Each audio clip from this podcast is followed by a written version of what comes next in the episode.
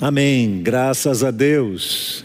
Deus abençoe sua vida. Meus queridos, lembrem-se, lembrem-se que este momento está passando. Nós estamos pouco a pouco vencendo esta grande provação que veio sobre nós. Não sabemos ainda quanto tempo tudo isso vai durar e quais ainda os efeitos disso nas nossas vidas, na vida de familiares nossos, mas a nossa confiança em Deus não pode esmorecer em qualquer momento porque Deus está nos ajudando a atravessar este momento turbulento, esta grande tempestade, e Sua graça e Seu amor estão nos sustentando, e você lembra disso, a graça de Jesus é completamente suficiente para nós. Queridos, lembrem-se que no dia 16, se tudo permanecer como está e as taxas de ocupação de leitos estiverem dentro do previsto pelo decreto da nossa prefeitura aqui em Salvador, no dia 16 de agosto, nós teremos dois cultos presenciais aqui. Um às nove da manhã e um às 18h30. Lembre-se de uma coisa: para você se cadastrar para ir vir ou em um ou em outro, você precisa ter o app da IBAN, aquele programinha que é instalado no celular, e você vai lá nesse programinha, você vai fazer a sua inscrição. Essa semana, o nosso departamento de comunicação vai mandar um aviso para todos, sinalizando como isso poderá ser feito. Se por acaso você de verdade não tiver o app no seu celular, não tem como você instalar de jeito nenhum. Então procure um membro da igreja que tem esse app e você pode fazer ali a sua inscrição, tá bom? Nós estamos tomando todas as medidas necessárias para termos um encontro muito especial. Faremos dois cultos com 260 pessoas cada um deles, não é?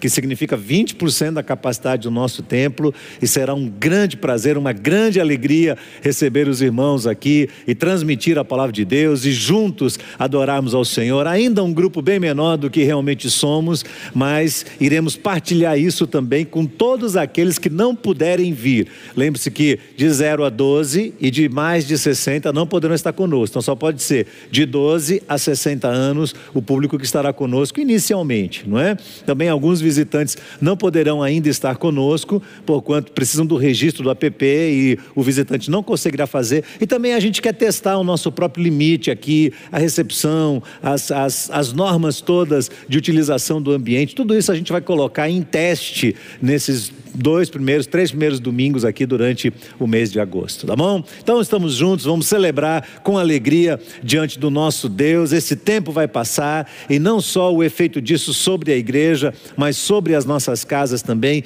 Deus está no controle e ele permanecerá assim até o fim. Lembre-se, Deus é Deus dos montes e é Deus dos vales também. É Deus quando você está lá em cima e é Deus quando você está lá embaixo. Ele continua sendo o nosso Senhor. Eu quero continuar hoje a série sobre o reino de Deus. E o meu, meu tema de hoje é o reino que traz a cura para a alma. Cura para a alma. Para isso, abra sua Bíblia no Evangelho de Mateus, no capítulo 11. Leremos um texto bastante conhecido, do verso 28 ao verso 30. Mateus capítulo 11, dos versos 28 ao verso 30. Diz assim o texto: Jesus, palavra de Jesus, ele fala assim: Venham a mim, todos vocês que estão cansados e sobrecarregados, e eu os aliviarei. Tomem sobre vocês o meu jugo, aprendam de mim, porque sou manso e humilde de coração. Vocês acharão descanso para a sua alma porque o meu jugo é suave e o meu fardo é leve. Jesus tinha uma forma muito especial de olhar para as pessoas e de abordar as pessoas que ele encontrava. Você sabe disso. Os, os evangelhos testemunham que onde Jesus ia, ele estava atento às multidões. Mas não somente isso, os evangelhos também sinalizam que Jesus tinha um cuidado especial, um olhar especial para cada pessoa de quem ele se aproximava. Isso implica dizer que Jesus entendia o que aquela pessoa estava vivendo por dentro. Jesus compreendia o que acontecia dentro do coração delas, os seus pensamentos, as suas dúvidas, os seus questionamentos os seus sentimentos, as suas decepções, as suas frustrações, essas coisas todas, Jesus era capaz de ver. E este olhar completo de Jesus se traduzia em cuidado e em aceitação incondicional. Nós falamos muito sobre essa questão de aceitação incondicional. Nós cristãos usamos esse tema várias vezes, aceitação incondicional. Mas nós temos sérias dificuldades em aceitar as pessoas incondicionalmente.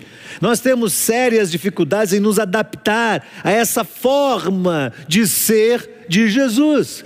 E aí talvez você diga, aí tudo bem, eu não preciso ser Jesus. Jesus era Jesus e eu sou eu. Acontece que a Bíblia diz, em 1 João, capítulo 2, verso 6, o seguinte: aquele que diz que está nele, deve também andar como ele andou. Então, nós não somos Jesus, não somos como Jesus, mas Ele é o nosso alvo e nós devemos caminhar segundo o que Ele nos ensina e o que Ele vivia e mostrava com seu próprio exemplo de vida. E aí no texto aparecem dois adjetivos que descrevem bem as pessoas com as quais Jesus estava se conectando. Jesus diz que elas estavam cansadas e sobrecarregadas. Em algumas traduções, essa segunda palavra aparece oprimidas, cansadas e oprimidas. Era assim que Jesus via as pessoas. O termo grego utilizado aqui é bem amplo. Segundo Champlin, esse termo indica o peso da alma humana. E ele diz: seja o pecado, seja a tristeza, seja o sofrimento, quer a carga imposta pelas religiões opressivas, quer a fraqueza mental ou espiritual, quer as lamentáveis condições de um homem vivendo em um mundo hostil, e aí eu quero acrescentar, corrompido também, que adoece o homem muito mais, ou seja, um grande fardo sobre os seres humanos. Você sabe disso. O mundo que nós estamos vivendo está adoecendo as pessoas. Como nunca nós vimos antes, os sentimentos das pessoas estão à flor da pele. Você conversa com as pessoas e elas parecem que estão a ponto de explodir. O coração das pessoas está cheio de anseios, de angústia, de ansiedade, de medo, de descontentamento. Você quer uma tradução para cada uma dessas palavras? Eu chamo de angústia, aquela sensação de que alguma coisa ruim está acontecendo agora e que outra pior está na fila. A ansiedade é aquela preocupação excessiva com o destino. O que é que vai acontecer amanhã? O medo tem a ver com o pânico. Nós sentimos medo de muitas coisas, mas, sobretudo, nós temos medo de ser perseguidos. Ouve-se falar muito disso, essa perseguição que as pessoas sentem, né? essa síndrome de pânico, o abandono, a rejeição. Essas coisas nos assustam. E o descontentamento tem a ver com a insatisfação da alma, a ausência de propósito. Parece que estabelecer um objetivo para nós, e por mais que a gente se esforce, a gente nunca consegue alcançar esse objetivo, esse propósito. Alguém está o tempo todo dizendo para nós que existe uma tal felicidade que a gente nunca consegue alcançar. Agora eu pergunto para você: será que nós podemos curar o mundo totalmente? Será que existe algum tipo de atitude, de ação, que como igreja nós podemos tomar em relação ao mundo que vai curar este estado da sociedade? Haverá um dia que a nossa experiência de vida permitirá a sociedade inteira viver de uma forma totalmente plena, absoluta, integral? Sejamos sóbrios, sejamos razoáveis. Não, isso não vai acontecer. Nos últimos dias eu tenho percebido as pessoas cobrando das igrejas e às vezes de nós, pastores, que a gente cure a sociedade. E eu quero dizer para você, nós não vamos fazer isso. Eu lamento, eu até gostaria, mas eu, por mim, eu nunca vou conseguir curar a sociedade. E é notório que ninguém está apto a fazê-lo de uma forma visível e palpável. Nós estamos no mundo, e segundo o que Jesus diz em João capítulo 16, verso 33, no mundo nós vamos ter aflições, e as aflições deste mundo podem incidir sobre a nossa experiência de uma ou de outra forma. Elas podem ser úteis para nós, ao nosso processo de maturidade, ou elas podem nos ferir ainda mais e nos machucar ainda mais. Alguém sabiamente diz: é como o sol. Se você colocar o sol sobre a manteiga, a manteiga derrete. Se você aplicar o sol sobre o barro, o barro endurece.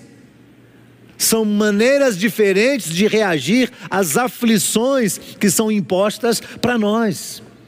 A grande questão é que me parece que no meio desse processo, às vezes nós passamos a nos desumanizar, ou seja, a nossa grande falha é ignorar a nossa própria psique, é ignorar a nossa alma, é ignorar a nossa incapacidade ou as limitações que são impostas para nós é desconsiderar que por trás do nosso ser, por trás das nossas conquistas, por trás dos nossos títulos, por trás do nosso sucesso ou dos nossos fracassos, das coisas que deram erradas, das perdas que nós sofremos, por trás disso tudo existe uma alma.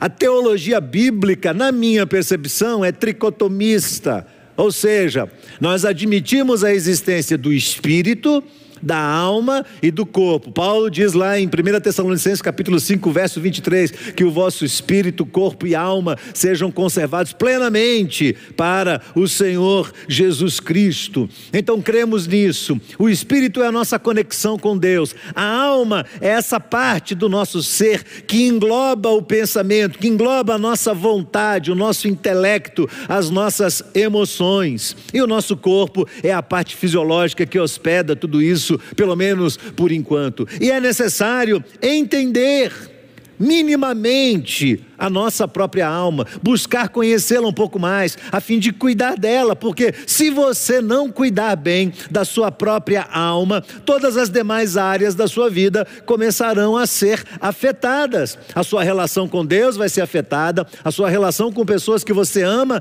vai ser afetada, vão ser afetadas, as suas conquistas, os seus relacionamentos familiares, os seus relacionamentos no trabalho, as suas realizações, a sua vida profissional, o seu trabalho social, tudo tudo que você faz começa a ser afetado no instante em que sua alma não está bem. Ora, nem tudo o que dá errado nas nossas vidas está relacionado com questões espirituais, nem tudo é ação de Satanás. Por vezes, nós atribuímos a questões espirituais coisas que são meramente relacionadas à nossa mente humana, à nossa própria alma, além de que podemos estar ainda experimentando as, as nuances da religião, vivendo uma vida de religiosidade, mas uma vida que é empobrecida no fundo da alma, uma vida que é cheia de problemas e fracassadas. Se você quiser uma prova bíblica disso, um bom exemplo bíblico disso, eu vou dar para você o próprio texto de Mateus capítulo 11. Porque veja, parece haver um antagonismo nesse texto. Se você olhar lá, folhear desde o primeiro verso do capítulo 11, você vai ver que Jesus havia acabado de dar orientações aos doze, sai para pregar e ensinar nas cidades, e aí a, a, acontece aquela situação de que João Batista ouve no cárcere que Jesus está pregando, e ele manda os discípulos dele perguntarem: é ele mesmo, é o Messias que havia de vir? E Jesus diz assim: olha, vão lá digam para João o que é que vocês estão vendo, anunciem a ele que os, os, os cegos estão vendo, os coxos estão andando, os leprosos estão sendo purificados, os surdos estão ouvindo, os mortos estão sendo ressuscitados e aos pobres está sendo pregado o evangelho do reino. Então Jesus diz para eles: sim, um milagre está acontecendo, é de fato o Messias que está chegando, é essa inauguração do reino de Deus. A seguir, Jesus começa a conversar com o público ao redor dele, que se mistura ali, religiosos do templo, fariseus, escribas, aquele pessoal todo cerca Jesus e eles estão ouvindo falar de João Batista, e João Batista, nesse momento, para eles é uma persona não grata, ele está preso porque ele é acusado de é, simplesmente com, com, é, gerar uma conturbação social e política e religiosa ali naquela região. Então eles não gostam de João, e quando Jesus defende João, ele pergunta: o que é que vocês viram? Que é que vocês viram? Um caniço agitado pelo vento? O que é que vocês estão vendo? Sim, vocês estão vendo um profeta. Quando Jesus chama João Batista de profeta, esses homens cercam Jesus e começam a ficar atentos ao que Jesus vai falar, porque eles querem pegar Jesus em alguma das suas palavras. Então Jesus diz assim: começa a dizer para eles: A quem compararei essa geração? Ela é semelhante aos meninos que, sentados na praça, gritam aos companheiros: Nós tocamos flautas, mas vocês não dançaram. Não, dança, não, não dançaram. Entoamos lamentações, mas vocês não prantearam. Pois veio João, que não comia nem bebia, e as pessoas dizem: Ele tem demônio. E depois vem o filho do homem, comendo e bebendo, e as pessoas dizem: Eis aí um glutão, bebedor de vinho, amigo de publicanos e pecadores. Mas a sabedoria é justificada pelas suas obras. Então Jesus está falando assim: olha, sabe o que, que acontece? Vocês são religiosos, mas vocês fazem uma religião para ser aplaudido pelas pessoas. Vocês querem aprovação de todo mundo. Então vem João pregando e vocês condenam João, porque João não come e não bebe. Vem o filho do homem que anda no meio dos pecadores e que come com eles, e vocês condenam o filho do homem. O que, que acontece? Vocês condenam todo mundo. E aí Jesus começa a repreender também as cidades que ele tinha feito muitos milagres, porque eles não tinham se arrependido. Corazim, Betsaida, Jesus diz: Olha, se Tiro e Sidon, se tivessem operado os milagres que foram feitos com vocês, há muito eles teriam se arrependido com pano de saco e cinza. Mas eu digo a vocês que no dia do juízo haverá menos rigor para Tiro e Sidon do que para vocês. E você, Cafarnaum, pensa que você será elevado até o céu? Não, você vai ser jogada no inferno. Porque se em Sodoma se tivessem operado os milagres que foram feitos em você, ela teria permanecido até o dia de hoje. Mas eu digo a vocês que no dia do juízo haverá menos rigor para vocês, para a terra de Sodoma, do que para vocês. Então veja, parece que o discurso do capítulo 11 é antagônico ao convite de Jesus. É o mesmo Jesus que está falando todas essas coisas, porque o Jesus que diz: Venham a mim, todos que estão cansados e sobrecarregados. Eu posso até imaginar o tom de voz: Venham a mim todos que estão cansados, sobrecarregados. Parece ser diferente do Jesus que diz: ai de ti, Corazim, ai de ti, Betsaída, ai dessas cidades que ouviram a minha palavra e não se arrependeram. Sim, é o mesmo Jesus. É o mesmo Jesus.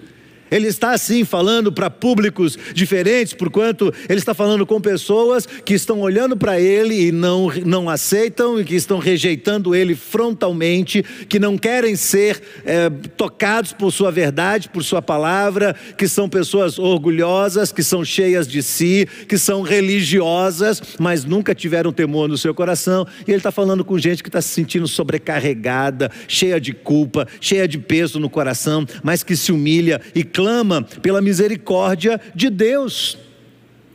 Meus irmãos queridos, meus amigos, por vezes, nós nos deparamos com pessoas que esboçam espiritualidade, mas elas acabam agindo no seu dia a dia de uma forma tão rude, tão cruel, tão carnal, que coloca em dúvida se elas, se elas são realmente salvas.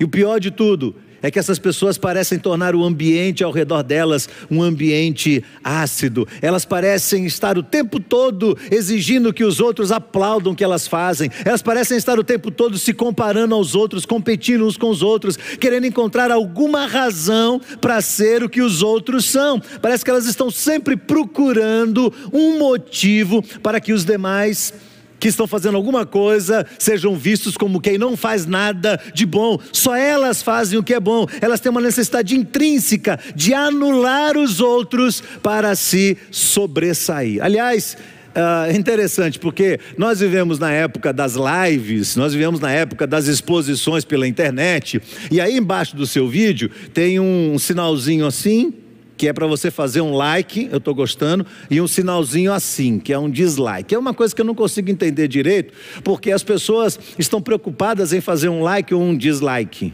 Não é? Elas estão preocupadas em dizer assim, não vale a pena. E um dia desse eu estava vendo uma das mais lindas canções cantadas por um, um, um camarada muito temente a Deus aqui no Brasil. Eu não vou nem dizer o nome dele, mas uma pessoa cheia do temor de Deus, e uma canção linda, com uma letra coerente, uma bênção. E tinha lá não sei quantas mil visualizações, mais de, de 100, 200 mil visualizações e tal. E aí vem alguém e bota o likezinho assim, o dislike. Aí fiquei pensando, quem é essa pessoa? Por que esse, esse, esse sinalzinho negativo? Que necessidade essa pessoa tem no coração de dizer: Eu não gosto do que você está fazendo? Só tem duas pessoas que fariam isso.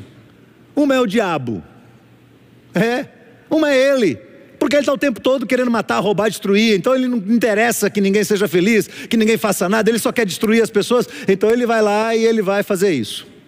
Outra pessoa é uma pessoa doente de alma. Ah, não, que isso você está julgando, porque eu tenho direito de mostrar minha opinião. Para quê? Para que que você tem que dizer para o camarada que tem 100 mil visualizações, 200 mil na música dele e que cantou tão bem, tão afinado? Para que que você tem que dizer não gostei? Não interessa a sua opinião, não interessa para ninguém. Nós queremos, porque a nossa sociedade diz: não, mas você tem que mostrar. A sua opinião não é a nossa sociedade, é uma sociedade doente de alma. Semana passada nós falamos aqui sobre as causas das doenças dos cristãos. E vimos as causas mais naturais. Primeiro, vimos o aspecto teológico na introdução das doenças ao mundo. Segundo, vimos a questão da disciplina de Deus, que às vezes a doença é usada como um processo de tratamento de Deus. Terceiro, vimos a questão da ausência do cuidado pessoal. Vamos ainda ver a questão da interferência de Satanás. A minha reflexão de hoje aborda mais, mais uma questão que precisa da nossa atenção são as chamadas doenças psicossomáticas. São aquelas doenças que acontecem por influência dos problemas. Então, há uma forte influência da psique humana sobre o corpo. A palavra psicossomática vem de psicomente e somatos, corpo. Então, são as doenças que ferem o corpo em função da mente. Quando a mente está doente, ela acaba adoecendo o corpo também. Eu não vou abordar esse assunto de uma forma técnica. Primeiro, não estou preparado para isso, não é minha área.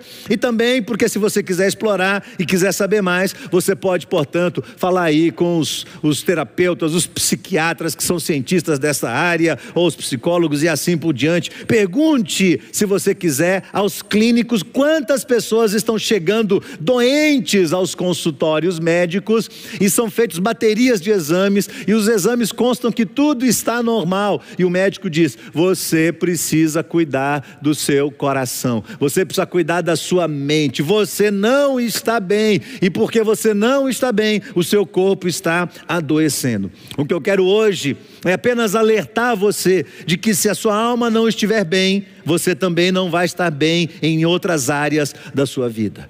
Há um escritor chamado Peter Escaseiro, ele escreveu um livro intitulado Espiritualidade Emocionalmente Saudável, e ele diz que a nossa alma é essa conexão entre o espírito e o corpo. E é bastante interessante esse raciocínio, porque se você não está bem, aquilo que vem da parte do espírito acaba sendo bloqueado na sua vida. Parece que a fonte não chega ao seu destino, não chega ao corpo. O que eu estou dizendo aqui para você é que pessoas podem perfeitamente me ouçam, por favor. Perfeitamente ter recebido a Cristo, elas podem ser salvas de verdade, elas podem ter tido um encontro com Jesus, mas a alma delas ainda não está tratada. E ou uma outra circunstância pode ter sido tratada no passado e voltou a adoecer. A alma também adoece. E dessa forma, várias consequências começam a ser observadas na vida da pessoa. As ações e reações que resultam desse estado da alma, às vezes com mecanismos de, defe de defesa, né? aquelas reações muito intempestivas, aqueles rompantes. Essas pessoas vão correr o risco de tratar mal quem está em volta delas, às vezes sem um motivo que justifica isso. Do nada, a pessoa trata de um jeito que a pessoa que está do lado diz: por que você está fazendo isso? Outra característica interessante de quem está doente é a rivalidade permanente dentro do coração. A pessoa está ali dentro, mas há uma falsa visão da sua própria identidade. Então ela passa a agir através do chamado complexo de superioridade. Ela tem que dizer que os outros estão errados. Ela precisa diminuir os outros, porque quando ela diminui os outros, ela tenta levantar a si mesma, ela tenta colocar a si mesma no palco principal. Então ela tem essa necessidade de desmerecer e de reduzir os outros. Outro fator muito interessante: a pessoa lida muito mal com a questão do perdão. Ela não consegue nem perdoar e nem pedir perdão ela embute, ela pode até usar outros mecanismos para tentar se reaproximar das pessoas que ela ofendeu ou que a, que a ofenderam. Ela pode até tentar, mas ela não toca no assunto, ela não vai lá, ela não enfrenta, ela não se humilha, ela não pede perdão. E às vezes, quando alguém lhe pede perdão, ela tem sérias dificuldades em conceder o perdão. Como você pode ver, esse é um assunto muito sério, eu não vou conseguir cobri-lo na sua totalidade, mas certamente é um assunto que merece a nossa, a nossa atenção, independente do, do grau de experiência espiritual que nós temos. Você simplesmente não pode ignorar este assunto, por quê? Porque neste assunto pode estar aqui um ponto-chave da sua vida. Que se você não perceber isso e não tratar isso logo, isso pode adoecer você também. Você pode até sugerir a si mesmo que se você não está bem, você não está por causa de tal ou tal pessoa que estando próxima de você é a causa, essa ou aquela pessoa acaba sendo a causa pela qual você não está bem. E você então culpa as pessoas porque você não está bem. Mas eu li algo sábio um dia desses. Alguém escreveu, eu não sei se de fato foi C.S. Lewis que escreveu isso mas a pessoa disse: nós precisamos liberar os outros da obrigação de nos fazer felizes. Nós precisamos liberar os outros da obrigação de nos fazer felizes. O problema não está nos outros. O problema está dentro de nós, na nossa alma. Nossa alma pode estar adoecida. As pessoas podem estar tentando sinalizar isso para nós. De alguma maneira estão tentando mostrar, mas a gente às vezes por falta de humildade, por orgulho próprio, a gente resiste, resiste, resiste, e aos poucos as pessoas vão desistindo e vão se afastando de nós. É muito comum que esse tipo de coisa leve uma pessoa a experimentar a solidão. Pois bem, Jesus chega entre as pessoas, vê o que está acontecendo com elas, faz uma leitura da alma delas e ele traz um convite ele olha para pessoas adoecidas como eu e você. E acredite, você pode ter sido já sarado, mas você pode estar doente hoje. Jesus olha para nós, ele traz uma proposta, e a proposta de Jesus revela o seu nível de aceitação incondicional. Ele diz: Venham a mim, independente de como você está, venha a mim. Ele faz um convite. Esse convite de Jesus é estendido a todos, independente por favor, pense sobre isso. Independente da sua idade, independente do seu grau de espiritualidade, independente da sua religião, independente do seu grau de instrução, independente da sua condição social, independente da sua etnia, da, da família que você nasceu, da sua aparência física, da sua competência, das suas habilidades, Todos nós precisamos deste convite de Jesus. Jesus diz: venham a mim, venham a mim, porque em mim vocês vão encontrar descanso para a sua alma. Preste atenção, Jesus não diz: venha a mim, porque suas batalhas vão acabar. Não! Ele não disse: venha a mim, porque seus problemas terão fim. Não! Ele diz: venha a mim, e eu vou dar descanso à sua alma, eu vou dar descanso ao seu coração. Você vai continuar tendo seus problemas, sim. Davi era um grande guerreiro e aprendeu a orar. Lembra como Davi ora ao Senhor? Ele diz: refrigera a minha alma, no Salmo 23.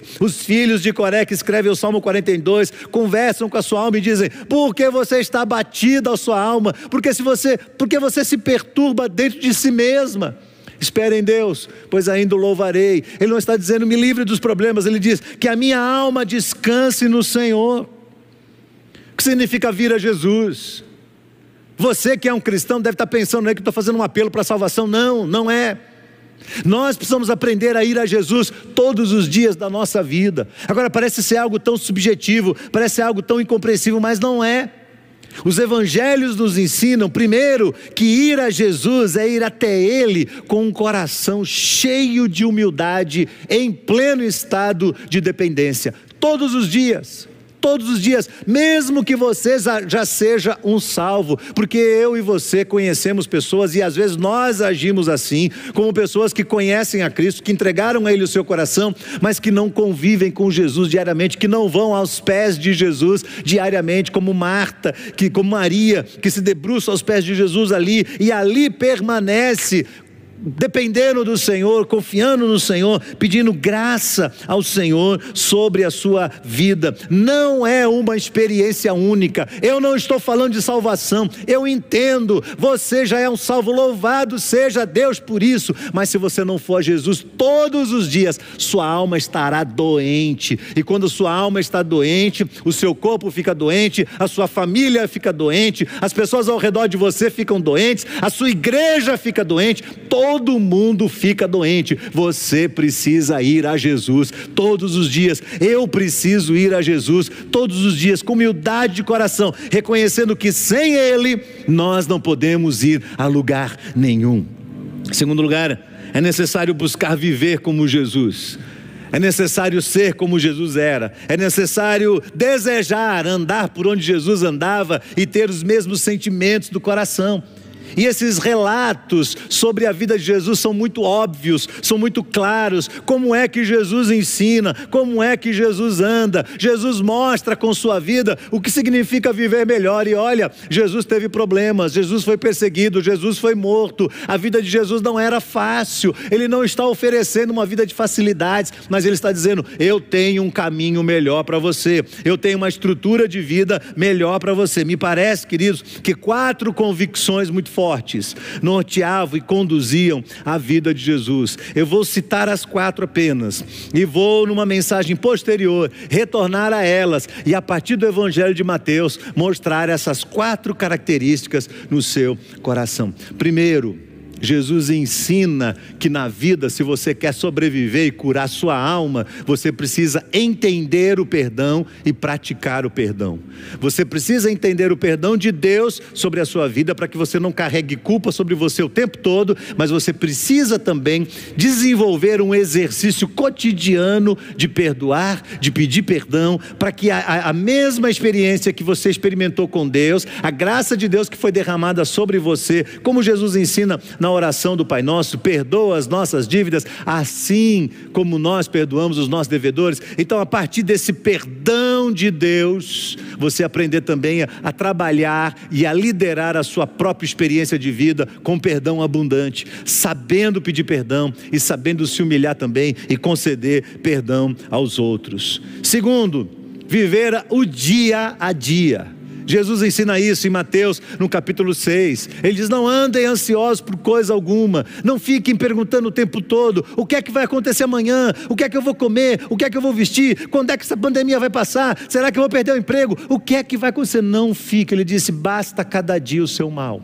Basta cada dia o seu mal. O Pai Celestial sabe quais são as suas necessidades, então você precisa se apegar às experiências que Deus tem lhe dado hoje e aprender a viver o hoje na sua própria experiência. Terceiro, você precisa ocupar-se do cuidado dos outros. É verdade. À medida que nós nos doamos a pessoas, à medida que nós ajudamos pessoas, à medida que nós nos, nos colocamos à disposição de Deus para ser instrumento do cuidado de Deus com pessoas, especialmente aqueles que não podem nos recompensar, especialmente aqueles que não podem fazer por nós o que estamos fazendo por eles, Deus vai abrindo, vai destrancando a nossa alma, vai abrindo as comportas do nosso coração e vai nos curando por dentro. Você vai lidando com pessoas que estão vivendo em sofrimento, você vai ajudando essas pessoas e ao invés disso endurecer o seu coração, isso vai amolecendo cada vez mais e você vai percebendo cada vez mais uma graça extraordinária de Deus que está sobre você. E por último, compreender esta vida como uma experiência passageira. E Jesus vai ensinar isso claramente no Evangelho de Mateus. O nosso destino final não é a terra. O nosso destino final não é este mundo. A grande felicidade, o momento de êxtase, a plenitude absoluta nós não alcançaremos aqui. Por isso o Senhor Jesus vai sinalizar sobre a eternidade o lugar que ele está preparando e para o qual ele deseja levar cada um de nós. E ele diz lá através da boca de João: para que onde eu estiver, vocês estejam para sempre, eternamente comigo. Era assim que Jesus andava. Então Jesus perdoava, Jesus vivia a demanda do dia a dia, Jesus abençoava e cuidava das pessoas. E Jesus tinha perspectiva da eternidade para sempre na presença de Deus. Isso é um convite para nós. Eu queria que você ouvisse esse convite no formato de uma canção neste momento, que certamente vai trazer edificação espiritual ao seu coração esta canção que repete este texto bíblico de maneira tão linda, tão poética e que vem com uma forma de cimentar este conhecimento, vem com uma forma de é, solidificar o que nós estamos pregando aqui no seu coração, para que você não esqueça essa verdade tão importante de Deus para mim e para você.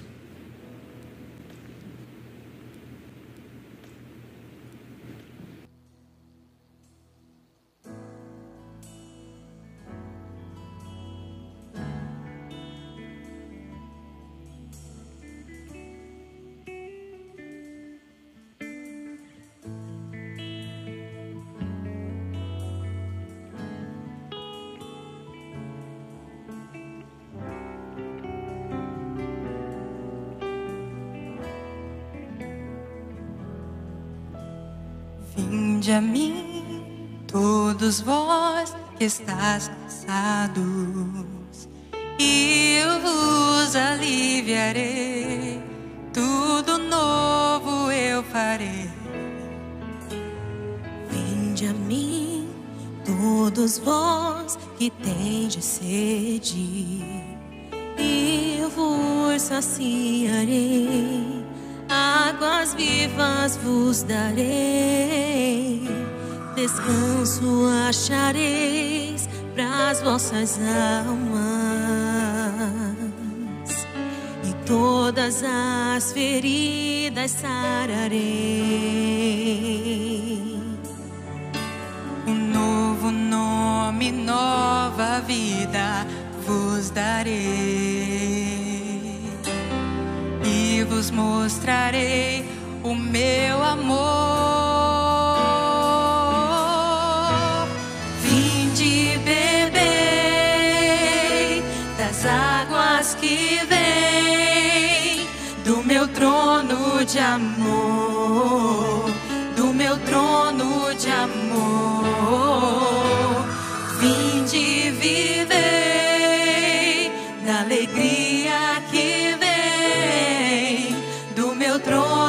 de amor, do meu trono de amor.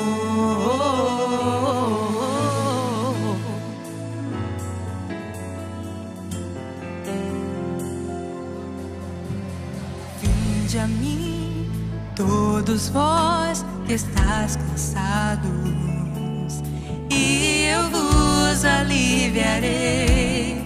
Tudo novo eu farei Vinde a mim, todos vós que tendes sede, e eu vos saciarei, águas vivas vos darei,